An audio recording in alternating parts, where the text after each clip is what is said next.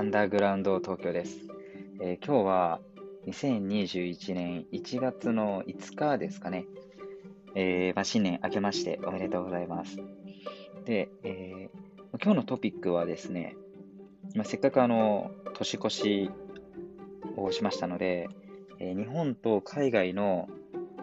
えクリスマスと年越しの違いについてあのやろうかなと思います。で、まあ、あの、海外と言いましても、まあ、正直私の知ってる海外って、日本と、あ、えっと、私の知ってる海外の年越しって、日本とブラジルと、あと、仲良かった友達がアメリカ人だったんで、アメリカと、と韓国もちょっと聞いたかなそのぐらいなんですね。なんで、もう海外イコール日本以外のこう、すべての国っていうわけじゃなくて、まあ、えー、割とあれですかね、キリスト教の文化の強い国の、えー、まあ、海外がクリスマスと年越し、まあ、どういうふうに過ごすのかなっていうところをやっていければと思います。で、まあ、あの一番大きく、えー、違うのが、まあ、簡単に言うと真逆なんですね。日本だとクリスマスって、まあ、まず、えー、誰と過ごすかですね。で、えー、日本だとクリスマスは友達とか、もしくは恋人とかと一緒にこう過ごして、恋人とだと、例えば一緒にディナーをしたりとか、あの綺麗な夜景見に行ったりとか、で友達とだと、例えば、あの、まあ、友達ともですね、もちろん男同士、女同士とか、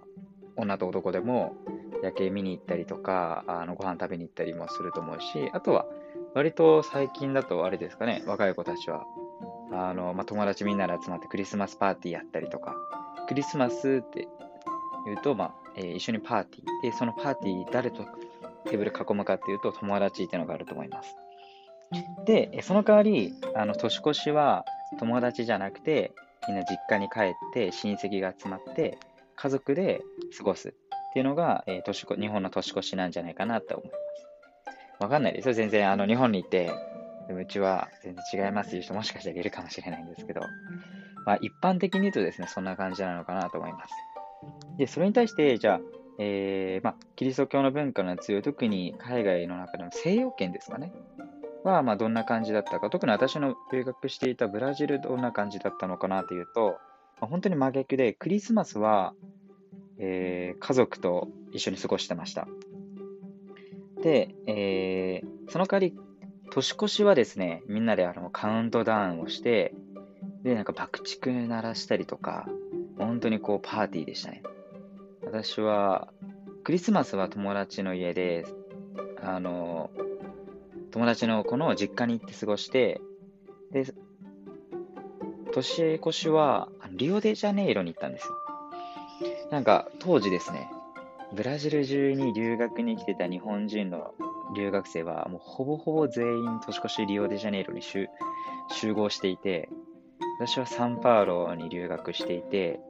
まあ、サンパウロからリオデジャネイロ飛行機で行かないといけない距離だったんですけど、他にも各いろんな地方にですね、留学してる子たちもほぼほぼ全員集合して、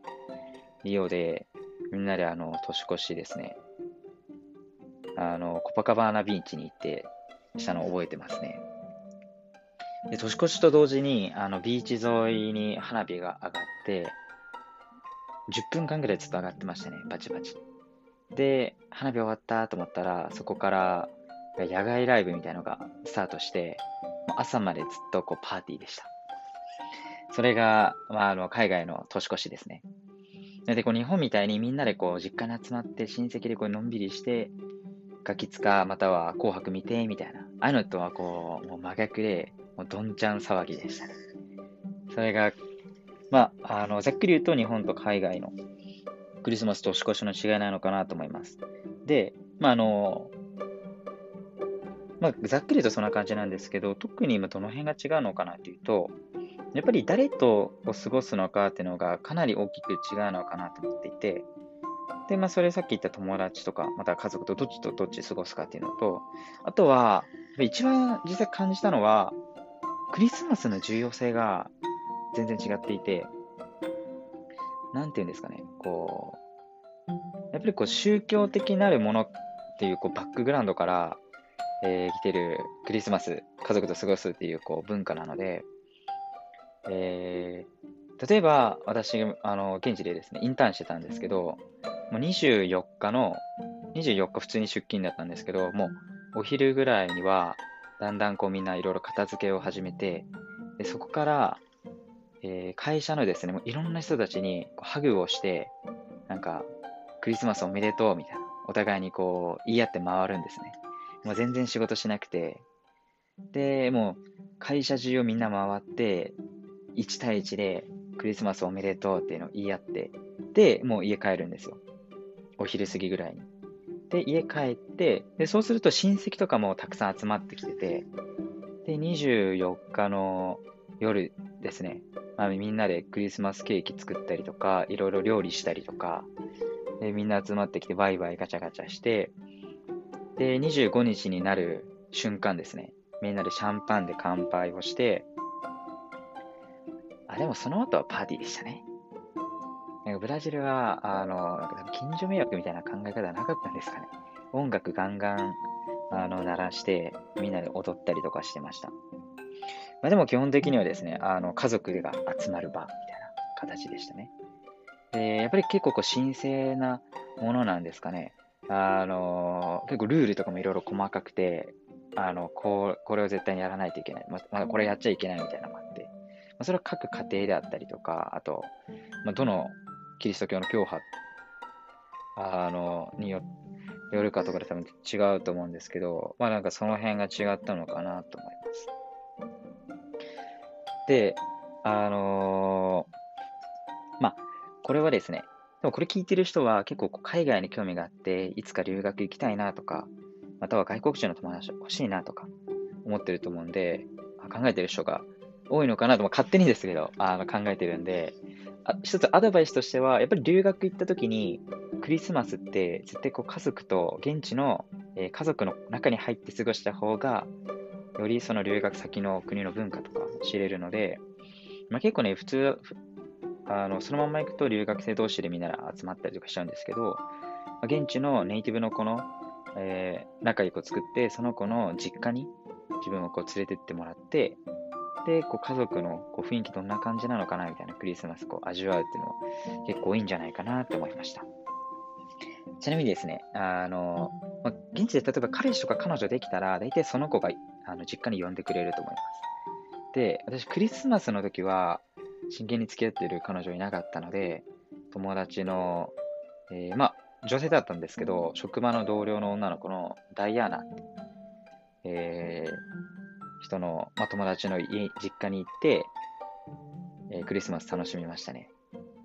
あ、で、ちょっと面白かった話あるんですけど、日本人ってお酒飲んだら赤くなるんですね。これ逆に白人とか黒人ってそんなに赤くならないんですよ。もちろん個人差あるんですけど、まあ、割と結構それ如実に出るのかなと思っていて、なので白人とか、まあ、ちなみにその私の友達の女の子は白人で、もちろん家族も、まあ、大体半分ぐらい白人ですかね。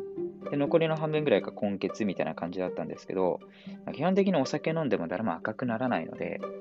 私、あの体質的にものすごい赤くなるんですよ。なんで、シャンパン飲んで乾杯して、その後こういろいろお酒飲んでたら、もう真っ赤になっちゃって、でも全全然酔ってはないんです、全然。酔ってはないんですけど、もう顔真っ赤になっちゃうんで、あの、そのダイアナは、普段から私と一緒にお酒飲んだりとかしてたんで、この日本人赤くなるよみたいなこう笑ってたんですけど、その家族の人たちは、そもそもあんまりこう、日本人とか、アジア人とか、こう、会ったことがないみたいな人たちだったんで、ダイアナが連れてきた日本人が、ゆでだこみたいになっちゃってどうしようみたいな。もうなんかパニック状態になっちゃって、私なんかソファーに座らせて、こう扇風機が4台ぐらいこう向けられて、なんていうんですかね、こう冷まされるっていうか、いやいや、そんな別に酔ってないんだけどなと思いつつ、扇風機浴びて、あの、おとなしくしてたっていうのがいい思い出ですかね。まあの、留学時結構ね、そういうのも面白いのかなと思います。であとは、あもう一つこれ余談なんですけど、南半球、ブラジル南半球だったんで、クリスマスあったかいんですよ。で、まあ、日本だとクリスマスイコールもう寒くて、冬で、まあね、人肌恋しくなったりみたいなのあると思うんですけど、ブラジルだとですね、まあなくて、一応クリスマスなんで、あの、サンタさんいたりとか、街中が、えー、飾り付けられていて、クリスマスの雰囲気を出してて、あと、えー、まあ、クリスマスソングとかもですね、いろいろこう流れてたりして、で自分も、私もやっぱりクリスマス感ちょっと味わいたいなって思ってたので、あの、Spotify でクリスマスソング聴いたりはしてたんですけど、で、当時ですね、あの、デートしてた女の子と、クリスマスのちょっと前ぐらいにですね、一緒にイルミネーションとか見に行ったんですね。でも、全然なんかそういうこう、なんかロマンチックな雰囲気にならなくて、やっぱり20年間、こう、染みついてたクリスマスは寒いものみたいなのって、こう、そんな簡単には抜けないんだな。寒くないと全然クリスマス感味わえないんだなっていうのを感じたっていうのが、まあ、結構こう、今こう思い返すと覚えてることなのかなと思いますね。あの感覚はやっぱ南半球留学行った人しかわかんないんで、ブラジル、まあ、南米とか、あと、欧米圏だとオーストラリアとかですかね。あとは、まあ、東南アジアとかも、まあ、あの一年中あったかいんで、その辺行くと、あの、まあ、真夏のクリスマスを味わえるのかなって思います。そんな感じですかね。今日はちょっとなんか、あの、割と解説系になっちゃったんですけど、次回とかはもうちょっとなんかこう、自分の思想とか考えとかも話していければなと思います。それじゃあ今日も皆さんご視聴ありがとうございました。